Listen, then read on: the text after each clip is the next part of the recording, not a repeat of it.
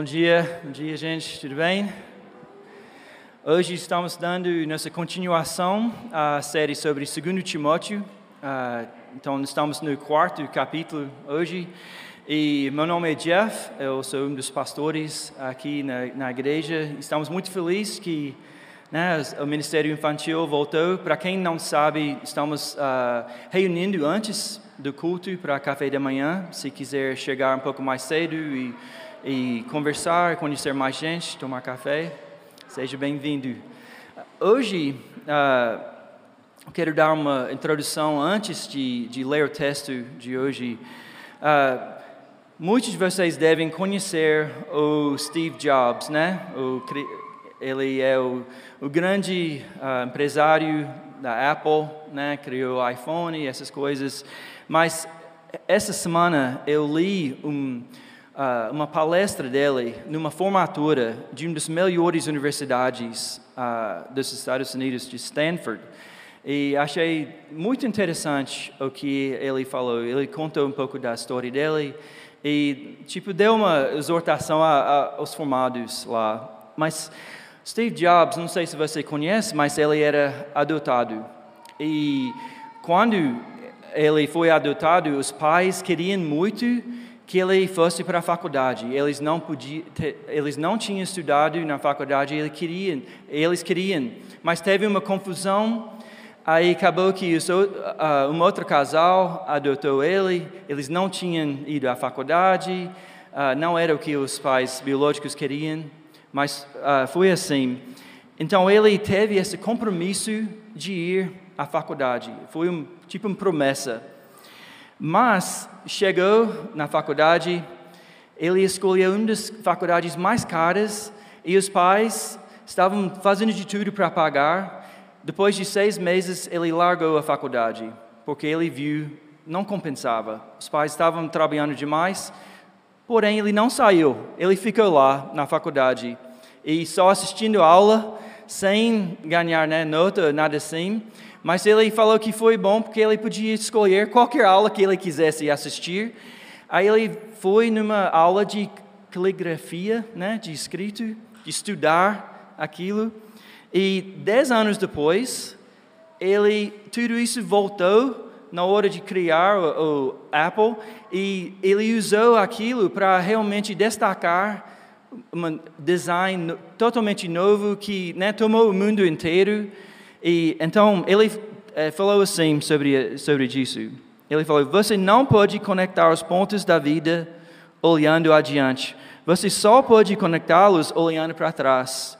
Então você tem que confiar, os pontos de algum jeito vão se conectar em seu futuro. Se você para para pensar, nós temos um ditado que expressa isso uh, assim, que é assim: tudo vai ficar bem. Quantas vezes você já ouviu isso? Tudo vai ficar bem. E então ele estava, uh, ele continuou falando da vida dele. Ele foi demitido, não sabia disso, de Apple. Foi mandado embora e ficou com vergonha por um grande tempo por isso. Mas ele lembrou que ele gostava daquilo que ele fazia. Aí ele criou outra empresa que, uh, que virou Pixar, vocês conhecem os filmes né, de Pixar, e foi chamado de volta para a Apple. Aí ele falou disso a respeito uh, da experiência. Não perca a fé, estou convencido de que a única coisa que me manteve em ação foi o fato de que eu amava o que fazia. Você tem que achar o que você ama. Mais uma vez, temos um ditado que expressa isso. Faça o que você ama. Continuou, ele foi diagnosticado com câncer, né? E ele percebeu que a morte era uma realidade para todos os homens. Então ele falou o seguinte: seu tempo é limitado. Então não gaste vivendo a vida de outra pessoa. Não caia na armadilha, do dogma, que é viver com os resultados do pensamento de outra pessoa. Não deixe o ruído da opinião alheia sufocar sua voz interior. E mais importante, tenha coragem de seguir seu coração. Mais uma vez, um ditado tão popular: segue seu coração. A gente poderia imprimir esse discurso de Steve Jobs e, e, e ler todos os dias, né, como se fosse uma, uma, uma Bíblia, né? Mas e é praticamente isso que a, o mundo ensina a gente a fazer, é de repetir essas frases todos os dias. Mas na verdade não seria necessário para imprimir, porque a gente encontra essas frases todos os dias.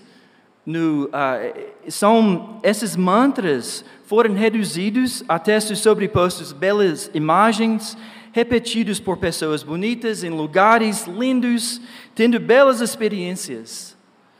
Elas são, elas, esses mantras são contados a nós como por nossos amigos quando estamos por baixo. Nós frequentamos cursos e eles repetem esses mantras como ter, ser o próximo Steve Jobs. Sempre estamos ouvindo tudo vai ficar bem. Faça o que você ama. Segue seu coração. Você merece ser feliz. São tão lindas essas frases, né? Mas há algo errado nisso? Nós vamos ler de novo mais tarde, mas eu só quero pular rapidinho no texto. Está escrito: Pois virá o tempo em que não suporta, suportarão a sã doutrina pelo contrário, se rodearão de mestres seguindo as suas próprias cobiças, como que sentindo coceira nos ouvidos. Eles se recusarão a dar ouvidos à verdade, entregando-se às fábulas. Hoje, nós vamos considerar a pergunta de Rafael da semana passada. Onde está a sua esperança de transformação. Quem está te orientando na busca de transformação? Como você definiu quais mudanças seriam necessárias para você ser feliz? Vamos perguntar hoje o que a palavra tem a dizer sobre isso. E vamos orar que possamos ver como Deus já está atuando para nos transformar e para transformar nossa comunidade. Vamos, vamos orar antes de ler o texto. Deus Pai, está escrito na Sua palavra: sonda-me, ó oh Deus, e conhece o meu coração. Prova-me e conhece as minhas inquietações. Vê se em mim conduta algo te ofende e dirige-me pelo caminho eterno. Deus Pai, eu oro que isso seja não, não apenas um, mais um momento da semana, que nós possamos parar neste momento e abrir as nossas vidas a Ti, ó Deus, como indivíduos e também como uma igreja, Deus, pedindo ao Senhor de revelar a Sua vontade a nós, de falar conosco através da Sua palavra, Deus. E eu peço isso tudo em nome de Jesus. Amém. Uh, abre suas Bíblias comigo uh, em 2 Timóteo 4, de 1 a 5. Ou se quiser, pode acompanhar comigo uh, aqui na tela. Eu acho. Vai ter. Mas vamos, vamos ler juntos. Diante de Deus, e de Cristo Jesus, que há de julgar vivos e mortos, pela sua manifestação e pelo seu reino, peço a você, com insistência, que pregue a palavra, insista, quer seja oportuno, quer não, corrija, repreenda, exorte com toda a paciência e doutrina. Pois virá o tempo em que não suportarão a sã doutrina, pelo contrário, se rodearão de mestres segundo as suas próprias cobiças, como que sentindo coceira nos ouvidos. Eles se recusarão a dar ouvidos à verdade, entregando-se às fábulas. Mas você, seja sóbrio em todas as coisas, suporte as aflições, faça o trabalho de um evangelista, cumpra plenamente o seu ministério. O Matthew Henry, ele escreveu sobre esse texto que é uma momento, um chamado horrível, ele falou. Por quê? Porque é assustador diante de Deus e Jesus Cristo que há de julgar os vivos e mortos. Assim, se Timóteo já sofria de timidez, imagine agora, depois de ouvir essa, essa introdução. Mas eu quero fazer duas perguntas iniciais sobre o texto. Nós estamos neste momento, ele está, está escrito, pois virá o tempo, o momento é agora. E outra coisa, Paulo escreveu o texto a Timóteo, mas também serve para nós? Essa segunda pergunta é fácil de responder. Só voltar alguns capítulos para o segundo capítulo de 2 Timóteo, quando Paulo escreveu para Timóteo, e o que você ouviu de mim na presença de muitas testemunhas, isso mesmo transmita a homens fiéis, idôneos para instruir a outros. Então, essa é fácil de, de responder. Paulo escreveu a Timóteo, ele exortou ele de transmitir a mensagem a outros homens, que também era para ensinar e continuar ensinando os outros. Então, gente, a palavra de hoje serve para nós. E a questão do momento.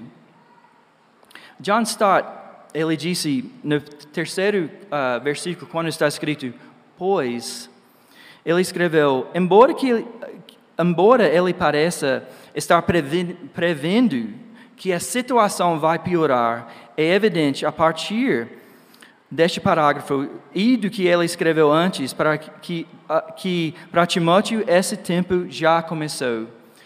É evidente, pelo que já está escrito, que o tempo já tinha começado. E esse tempo é tempo de oportunidade e sobriedade. Ele continua: Paulo estava seguro de que Cristo voltará de forma visível. A palavra é de manifestação, é epifania, nos versículos 1 e 8 e que quando aparecer há de julgar vivos e mortos e consumar o seu reino.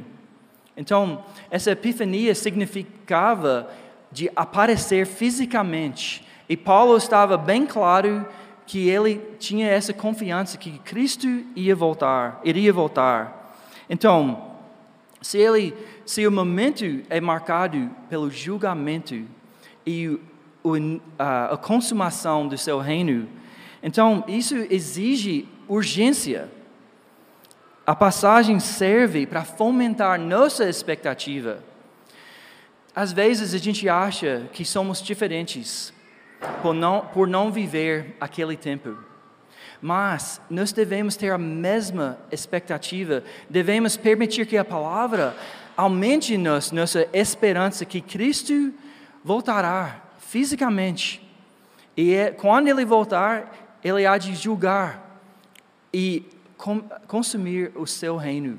Então, nós temos que ver esse momento que já começou e nós estamos vivendo este momento. Então, essa palavra serve para nós e também nos encontramos neste momento de que Paulo está falando. Em 2 Pedro 3, 8, está escrito assim: não se esqueçam disto, amados. Para o Senhor, um dia é como mil anos, e mil anos como um dia.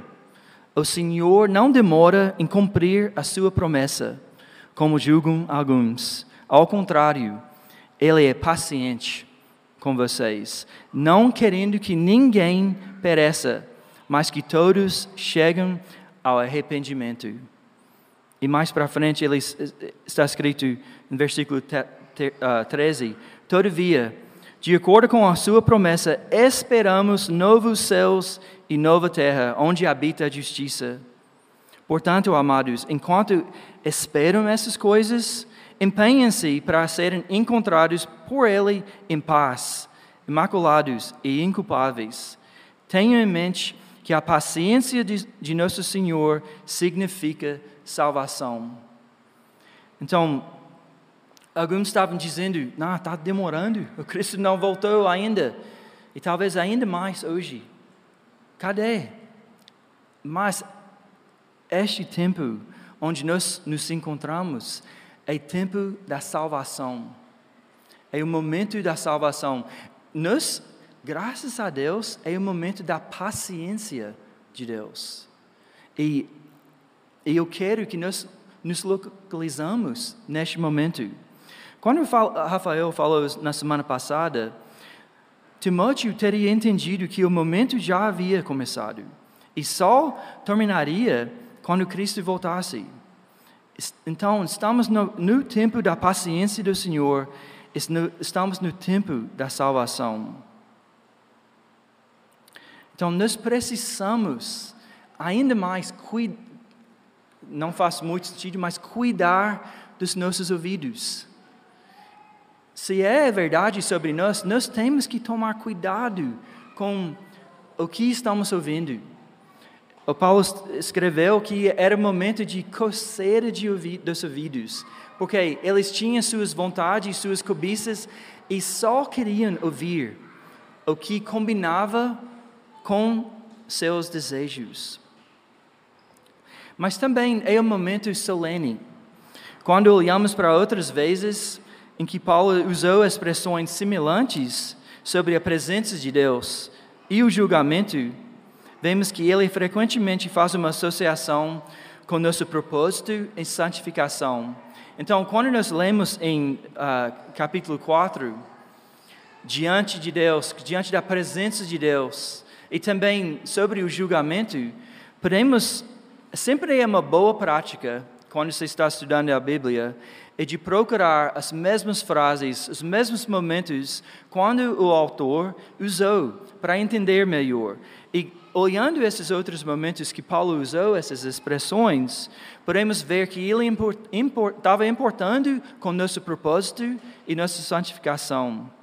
Em 2 Coríntios 5, está escrito: É por isso que também nos esforçamos para ser agradáveis a Ele, quer presentes, quer ausentes, porque é necessário que todos nos compareçamos diante do tribunal de Cristo, para que cada um receba, segundo o bem ou o mal que tiver feito, por meio do corpo. E assim, conhecendo o temor do Senhor, procuramos persuadir as pessoas. Então, o tempo exige que a gente esteja sóbrio. A esperança de um novo futuro e a revelação futura de nosso Salvador fazem que a gente quer agradar o Senhor e persuadir as pessoas. Jesus contou tantas vezes questões de o mestre saiu, ele deixou seus servos no lugar Aí, muitos dos momentos que ele contou, os servos deixaram de acreditar que o mestre ia voltar, deixaram no serviço, começaram a fazer outra coisa e foram surpreendidos na volta do mestre. Mas aqui, Paulo está dizendo: como nós temos essa expectativa, vamos buscar fazer o que é do agrado do Senhor e vamos buscar persuadir as pessoas na medida possível.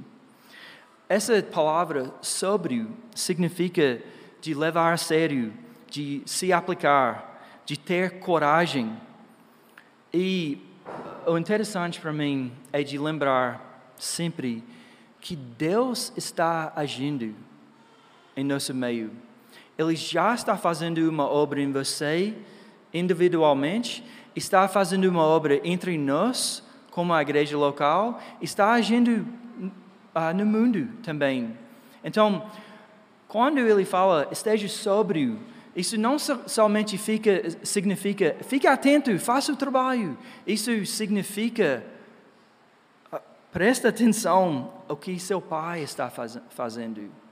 O Jesus mesmo, ele disse que ele fazia o que o pai estava fazendo. E somos chamados para fazer a mesma coisa.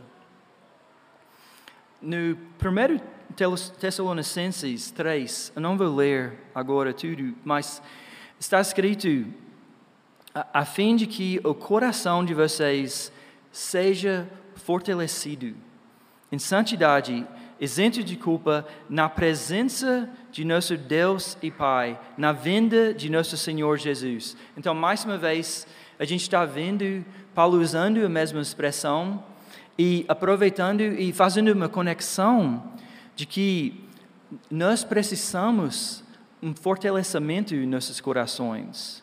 Ele escreveu: vocês continuem progredindo cada vez mais.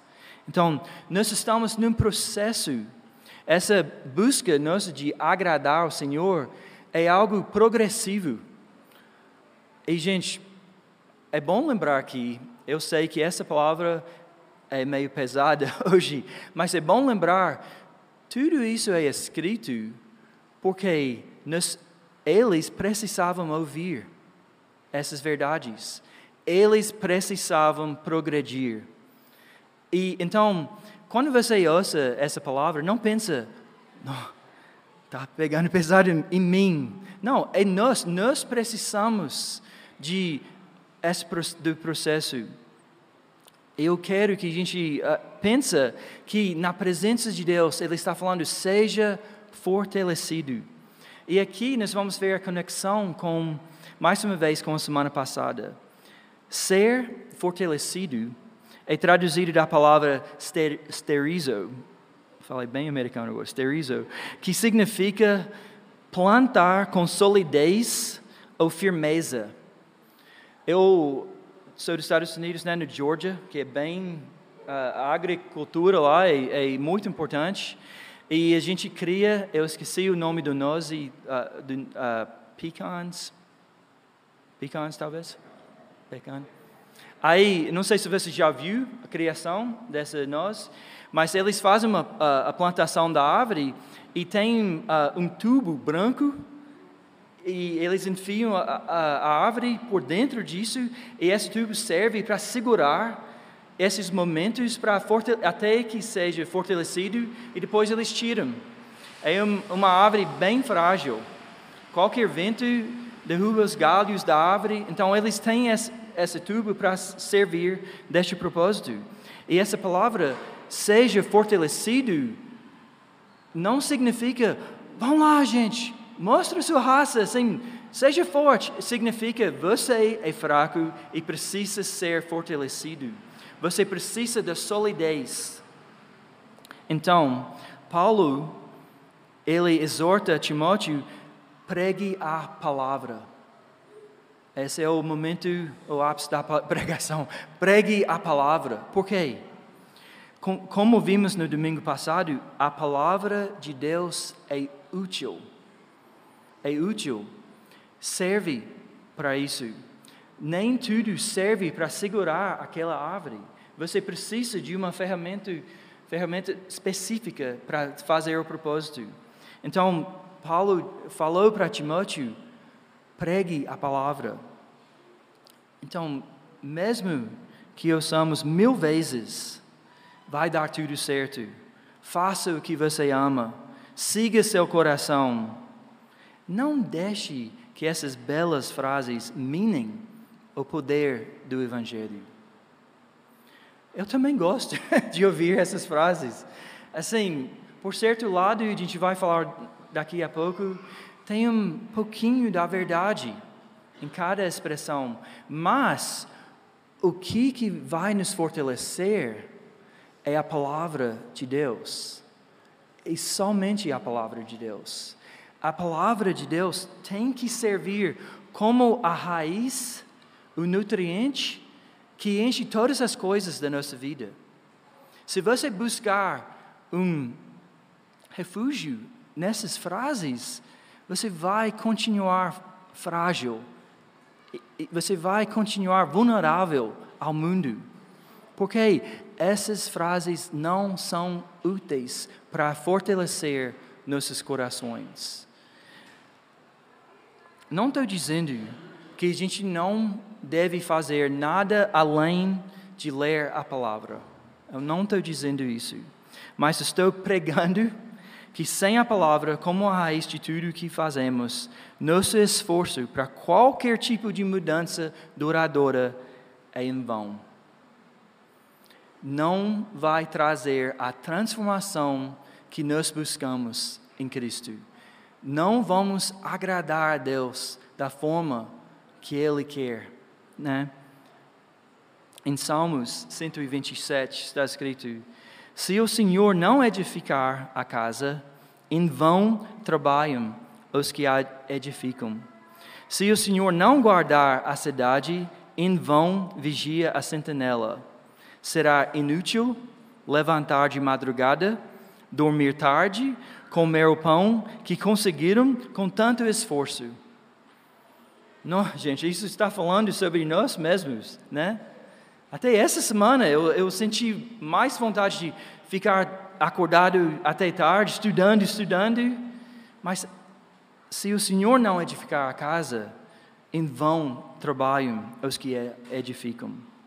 E finaliza assim em Salmos 127. Aos seus amados ele o dá enquanto dormem. Vocês lembram quando, eu acho que foi Paulo que escreveu sobre o fazendeiro, que, que as plantas cresciam enquanto ele dormia, sem ele mesmo entender mesmo como cresciam. Mas só para fixar nossas mentes, essas duas palavras, ideias, utilidade e em vão, né? Bem como Jesus disse, Mateus 7, todo aquele, pois, que ouve estas minhas palavras e as pratica, será comparado a um homem prudente que construiu a sua casa sobre a rocha. Caiu a chuva, transbordaram os rios, sopraram os ventos e bateram com força contra aquela casa, e ela não desabou, porque tinha sido construída sobre a rocha. E todo aquele que ouve essas minhas palavras e não as pratica, será comparado a um homem insensato que construiu a sua casa sobre a areia. Caiu a chuva, transbordaram os rios, sopraram os ventos e bateram com força contra aquela casa, e ela desabou, sendo grande a sua ruína.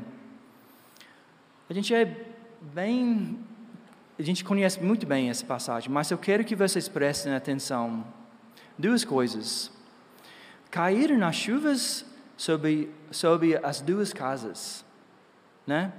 Não era um construiu sobre a rocha e daí para frente, tudo foi uma beleza, sem sofrimento. Não está escrito assim.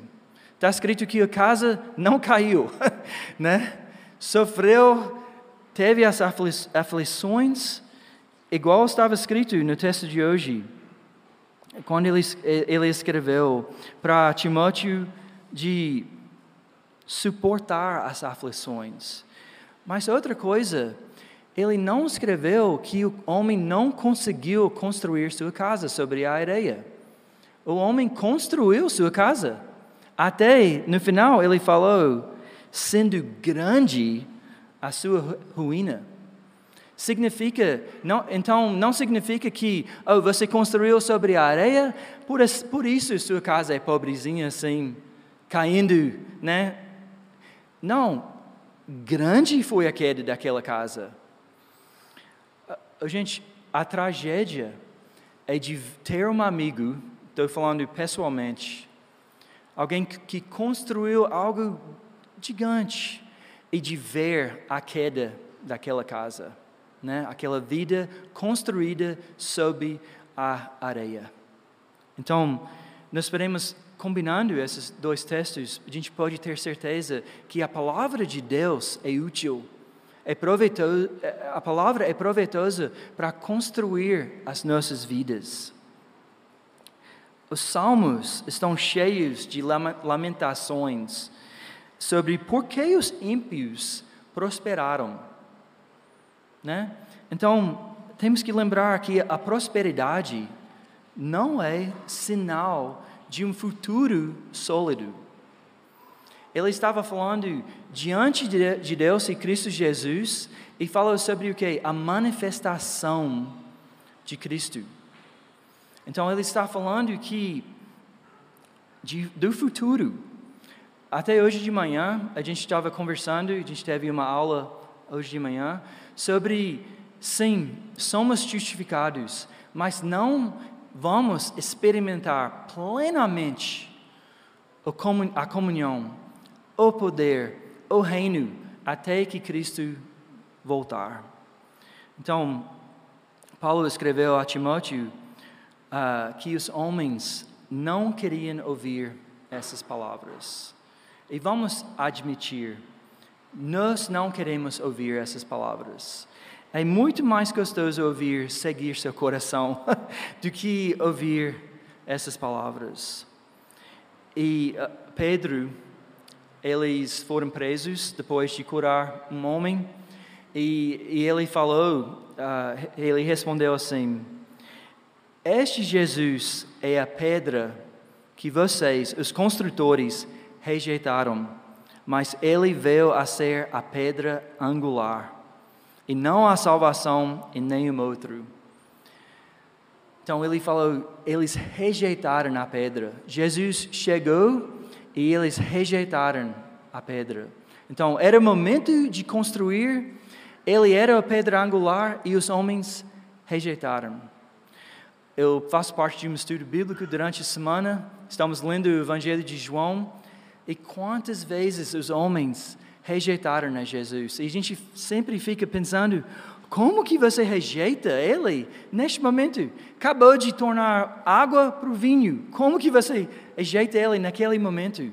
Mas é porque eles foram ofendidos pelas palavras dele. Então, uh, o teólogo uh, Impul disse: eles achavam impossível que Jesus lhes desse uma justiça melhor do que a deles eles achavam impossível Jesus oferecer algo melhor do que o que eles tinham.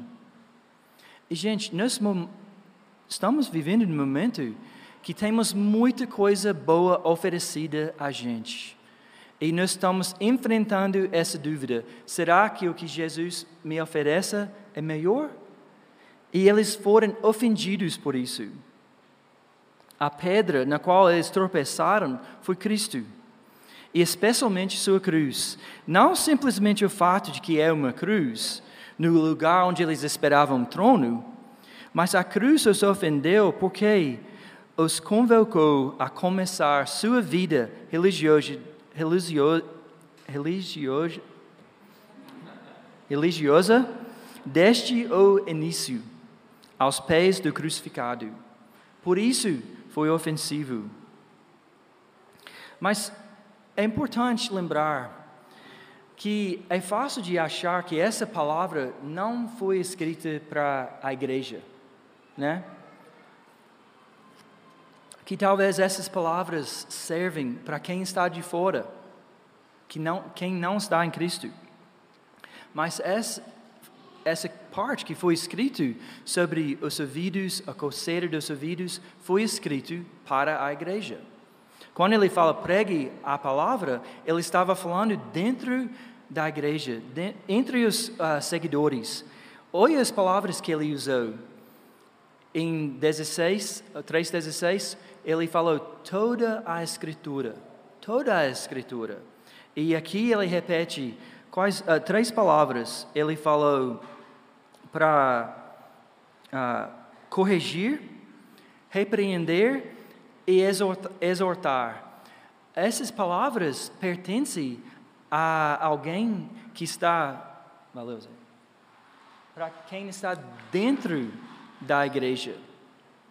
Isso quer dizer que a igreja mesmo estava sofrendo com isso, lutando com essa cobiça e procurando mestres, juntando mestres que falavam aquilo que eles queriam ouvir. E hoje, de novo, nós temos uma grande facilidade de procurar mestres que combinam com o que, o que a gente quer ouvir. E talvez mais triste é nós temos uma grande prática de procurar amigos que fazem a mesma coisa, que falam apenas o que a gente quer ouvir, né? E então, nós tem, o John Piper ele disse assim: a pregação cria novas paixões. Pregação cria novas paixões. Ouvidos que coçam pela verdade. Pessoas que reúnem verdadeiros mestres e desfazem o poder do mito. A palavra é o que nos santifica. A palavra é o que nos salva. E por isso ele, o Paulo disse: pregue a palavra, insista, insista. Olha lá no texto, insista. Uh, eu acho que no NVI está escrito: esteja preparado. Uma nova palavra que eu aprendi essa semana, insta. Nunca tinha ouvido instar, o verbo instar. Então, é de estar disponível, estar de prontidão não somente de alerta e zelo, mas de insistência e urgência. Eu estava, uh, essa semana, eu estava numa piscina, estava muito lotado de gente, e teve lá o salva-vidas, mas teve um momento que ele meio que saiu, não estava prestando atenção, e uma menina pequena caiu de cabeça na piscina. Não podia nadar, nada, e eu acho que ela nem tinha acabado de cair, que o pai já estava dentro da piscina, pegando ela pelo braço e levantando ela. Eu acho que ela só levou o susto de, de ter ca caído e nem percebeu que ela tinha caído na piscina. Mas o que? Ele estava de prontidão, né? Ele, ah, ele está de tempo, como está escrito, quer que seja oportuno, quer não quer que seja que você está de celular no bolso, não, você pula, né? É sua filha. E estar de, plant, de, estar de plantão em todos os momentos, convenientes ou inconvenientes. Isso tem, eh, eh, nós lemos muito essa frase uh, e pensamos muito exteriormente, mas essa palavra é para o pregador e quem que está com a palavra de Deus quer que seja inconveniente ou conveniente. E também serve para a nossa igreja, que isso serve para todos os momentos que passamos. Nós temos vários momentos, né? Momentos de pandemia, momentos de alegria, igual hoje, e a palavra é útil para fortalecer nossos corações em todos os momentos. Então, e só destacando mais uma coisa sobre essa coisa de uh, quer que seja oportuno, isso não nos dá o direito de de ser de conduta rude ou impaciente com a palavra. Mesmo que seja urgente, isso não significa que você pode, uh, tipo, entrar de cabeça e falar com a pessoa por que de forma rude? Porque a palavra é a palavra de amor, né? Então nós temos que incorporar o evangelho em nossas vidas, mesmo que combina com o que a gente está falando. Nós estamos, o evangelho é que nós fomos aceitos e não merecemos. Então nossa palavra é paciente. Então pregamos a palavra mas de forma paciente. Lembra, Deus é paciente conosco, devemos ser pacientes com os outros. E também a nossa palavra é inteligente. Isso significa que nós devemos, porque se é, quer que seja oportuno, quer não, isso significa que vai ter momentos que você vai ter que parar e pensar, não, como que a, a palavra aplica a essa situação? e de, de ter que parar e pensar, de falar, eu não sei, oh, vai, vamos estudar juntos, vamos pensar sobre isso. Isso significa que você não vive uma vida separada, dividida. Tenho meus pensamentos da igreja, tenho meus pensamentos políticos, tenho meus pensamentos de uh, diversão. Não, o Evangelho é inteligente de forma que faz parte de todas as áreas da sua vida. Então, nós devemos ser estudiosos, nós temos que nos dedicar ao estudo e ouvir a palavra.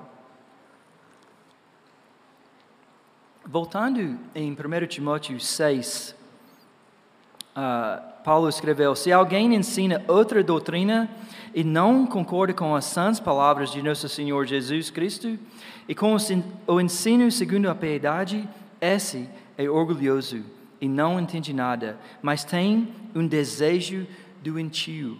E mais para frente, é pervertida e que estão privadas da verdade.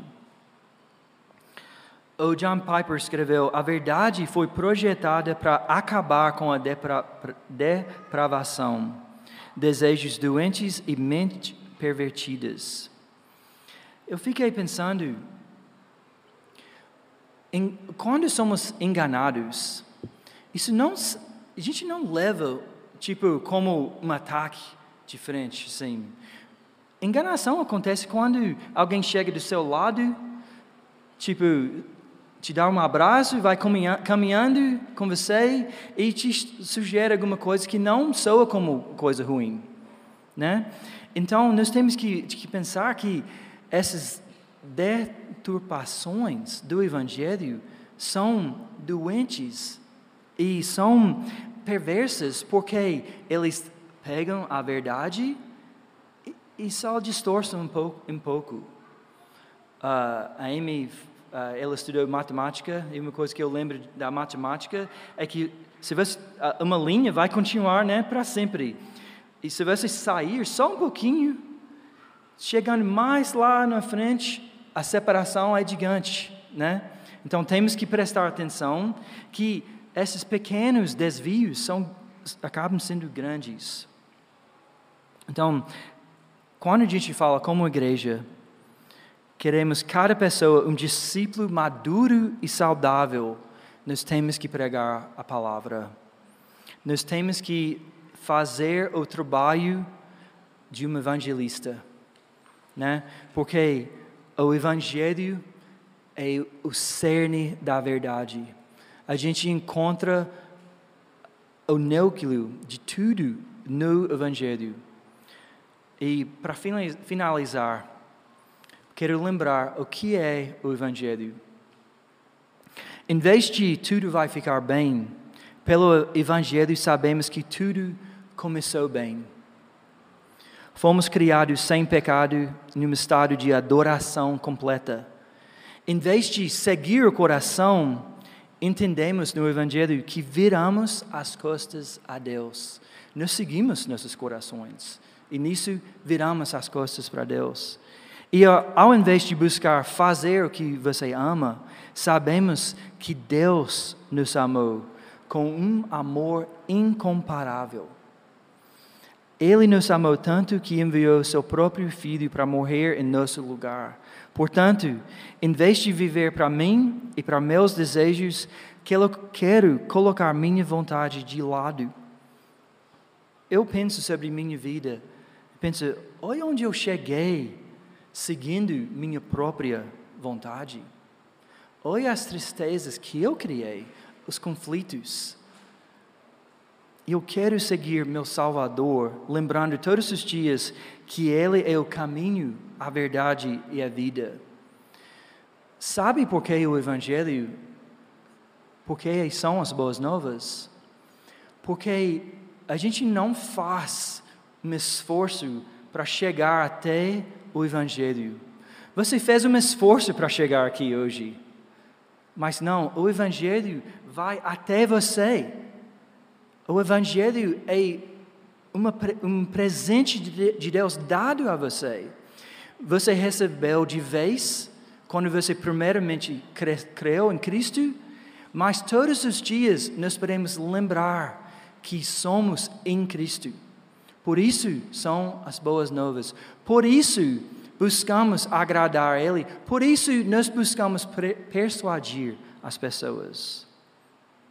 Então, as lições. Primeiramente, esteja sóbrio quanto às informações que você está consumindo. Antes de vir para cá, eu trabalhava de bibliotecário, de pesquisa, na faculdade. Aí chegava para mim professor, estudante, querendo saber quais, quais fontes eu devo buscar antes de iniciar a pesquisa. Aí eu buscava orientá-los, né, de longe da do internet, mais para jornal acadêmico, para ter uma base sólida. Mas gente, isso é muito mais importante que nós tomamos cuidado com a informação que estamos consumindo. Né? Nós temos que ter esse cuidado. Temos que pensar: é sólido? É saudável? Temos que pensar na prática das outras coisas. Quando a gente está no mundo, assistindo televisão, conversando, eu estou lembrando e aplicando a palavra de Deus nesse momento. Segundo lugar, não podemos apenas policiar as informações que coletamos, não podemos simplesmente evitar as coisas né, ruins, vão dizer. Precisamos substituir as mentiras pela verdade. Em Atos 2 estava escrito que a primeira igreja se dedicava ao ensino da palavra de Deus. Oh, gente, quando vocês vêm aqui, vêm com o intuito de, de dedicar a palavra. Quando vocês voltam para casa, desenvolve a prática de ler e meditar durante a semana. Eu estou esquecendo coisas mais e mais, enquanto estou ficando mais com barba branca, né? Tipo, eu preciso ser lembrado frequentemente. Eu preciso de vocês, que vocês me lembram da verdade. No caminho para cá, eu estava meio tenso, né? De hoje, e aí me falou comigo. Parece que você não está lembrando a verdade, né? Que Deus faça a obra, não você. A gente precisa ouvir a verdade. E último lugar, pregue a palavra. Urgentemente corrige seu amigo. Repreenda seu irmão com seriedade. Exorte sua comunidade pacientemente. Toda a Escritura é inspirada por Deus e útil para o ensino, para a repreensão, para a correção, para a educação na justiça, a fim de que o servo de Deus seja perfeito e perfeitamente habilitado para toda boa obra.